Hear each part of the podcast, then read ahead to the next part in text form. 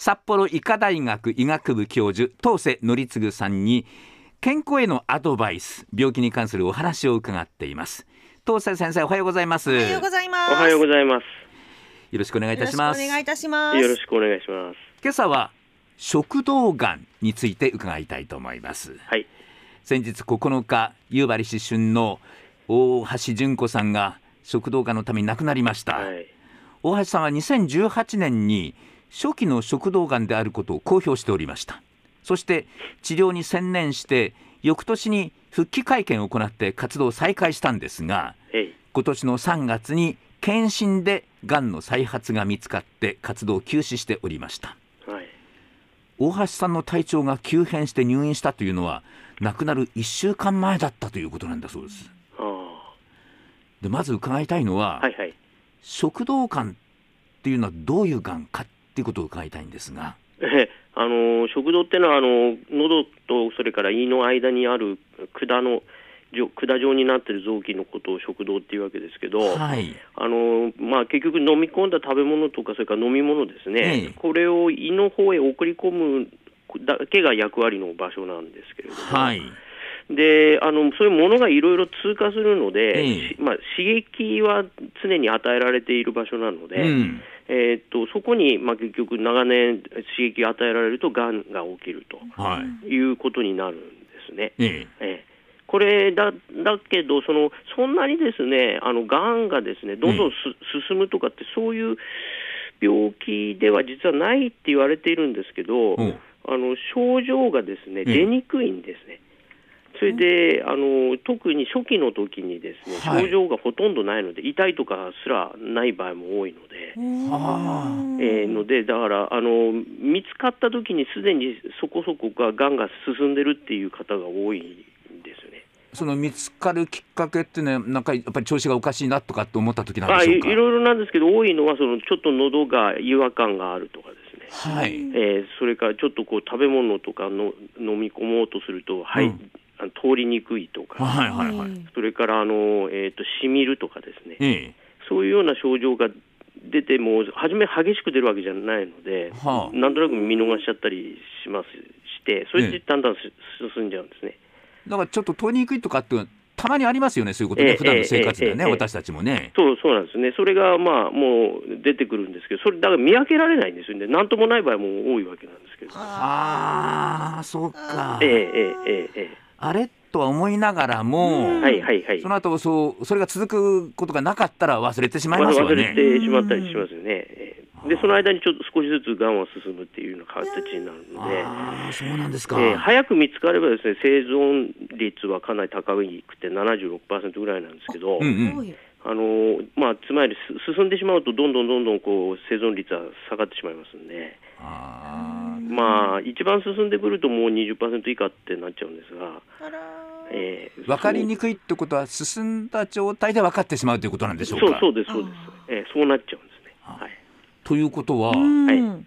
これ早く見つけた方がいいということになるとえどうしたらいいんでしょう？うん。ーあのー検診が一番いいんですけども、検診えーそれねあの皆さんがよくしてるあの胃がん検診ってやつなんですけど。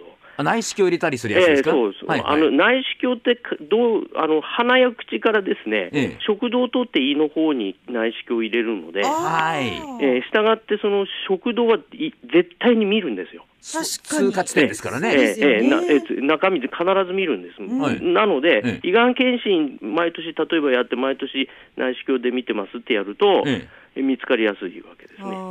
ああじゃあお医者さんもその食道のところを見ながらやるわけですえね。えこれは必ずやることなんです。必ず。ええ食道を見てその後胃をで見ると。胃を胃を見ると、うん。で胃胃胃を全部見終わった後に、はい。もう一度引き戻すんですけど、そのはい時もう一度食道を見ると。いうのは徹底してあのやれって言われあの教育されますんで、そうなんですね。食道がどんな風になってるんですか？のちょっとこう傷ついてへこんだりですね、ええーそういう感じですね、ちょっと凸凹してるって、本当にほあの正常ならなら滑らかなんで、えはい。えーちょっと凸凹してるとか、うん。そういうのをちょっとでも見たら、ちょっと怪しいなって言って、ちょっとあの組織っていうか、細胞を取ってきて、え調べるとかっていうふうにやる、あー始めるんですけども、えそういうのがなかったら綺麗なんですね。ええそうなんです。つるつるって感じ粘膜ですんで、はいはい。感じなんですね。それがなんかおかしいでこぼこしてるっていうのはえこれ疑われるわけですえええね。はいはい。あのバリウムでの検診の場合はどうなんですか？あのバリウムでもその一番先にあのーごくって一気に飲んでくださいってお願いします、あ言われます。あええええ、あの時にええ食道を通過するので、それを写真撮ってんですよ。そうなんですか。えええじゃあバリウム検査でもわかるわけですか？えええあのただ、バリウム検査の場合いやかちょっとやっぱり進んでこないと、ちょっとその凸凹が大きくならないとわからないので、あすごく初期というのはえ難しいえなかもしれないなかなか難しいですなるほど。そのええ本当に初期の段階見つけるには内視鏡検査そうですね。した方がいいでですよということになりますでしょうか。はい。はい。もう自覚症状が出にくいっていうのはさ本当にいや厄介ですねこれ。ですよね。で大橋さんははい、一度治療してええ再発なんですよね。はい、はい。これ再発とかしやすいんですか？あの、がんって必ず、なんていうんですか、再発する可能性あるんですよね。ええで先ほど説明しましたけど、ね早期がんで見つかった方でも生存率実は76%ってことは、はい。あの再発する人が20%ぐらいいるっていうことをあーそうですね意味してますんで、ええうんやっぱりあある程度は覚悟しておかなきゃいけないってことなんですよね。じゃあ普段の生活から、はい、えーもちろんその検診は必要ですけれども、ええ。どんな生活をするかってことも気をつけなきゃいけないってことになりますか？ああのがんは食道がんはですね、えっとなりやすい原因って2つ大きいのが挙げられてて、ええ。え一つは飲酒なんですよね、お酒。お酒。うん。はい。でお酒あの、アルコールですけども、ん。アルコール、肝臓で代謝されるときに、はい。アルデヒアセトアルデヒドって物質できるんですが、はい。うんこのアセトアルデヒドがこう食道がんには非常に良くないとされてるんですよね。食道がんに良くないとされてるんですか？、ええしょええってされてるんです。えーそそれどうしてですか？あのまあ、ね、粘膜のそのなんていうんですかね、形っていうか、正常がですね胃とか腸とは違ってるので、ええ食道は。はい。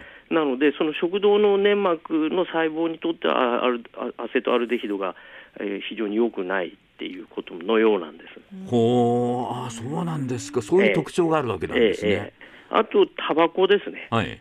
これが良くないと。う。うんん昔は圧倒的にタバコって言われてたんですけど、そう、イメージ的にそうですよね。ええええただあの、えー、と結局、タバコ吸うと、タバコのは煙が肺の中に入るんで、ええ。なんで食道なのかっていうふうに思われがちなんではいえーなんですけどええ。も、あの口の中に結局、あのタバコの有害成分、結局残ることになりますよね、はい。喫煙すると。はい。うんでそれをですね結局あの、唾を飲み込むときに、うん。はい。えー一緒に食道へ流れ込んでくるわけですよ。はい。でこれが常につタバま常にタバコ吸ってると、常に有害成分が食道に流れ込むってことになるので、ああ、そうですか。えーそれで食道がん多いんですね。ん。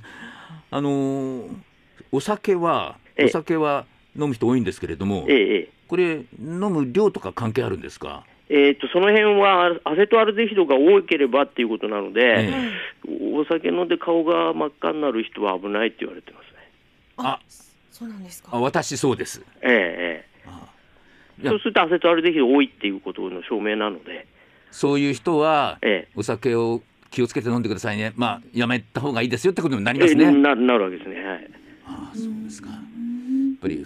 まあ、他のがんも同じですけどやっぱり普段の生活からきちんと考えて生活をするということですね。そうですね。はい。そしてあの自覚症状がなかなかないので、えー内視鏡検査などをするといいえですえこれはは常にされた方がいいといいってことですね。はい。はい、わかりました。ありがとうございましたありがと。うございましたありがとうございました。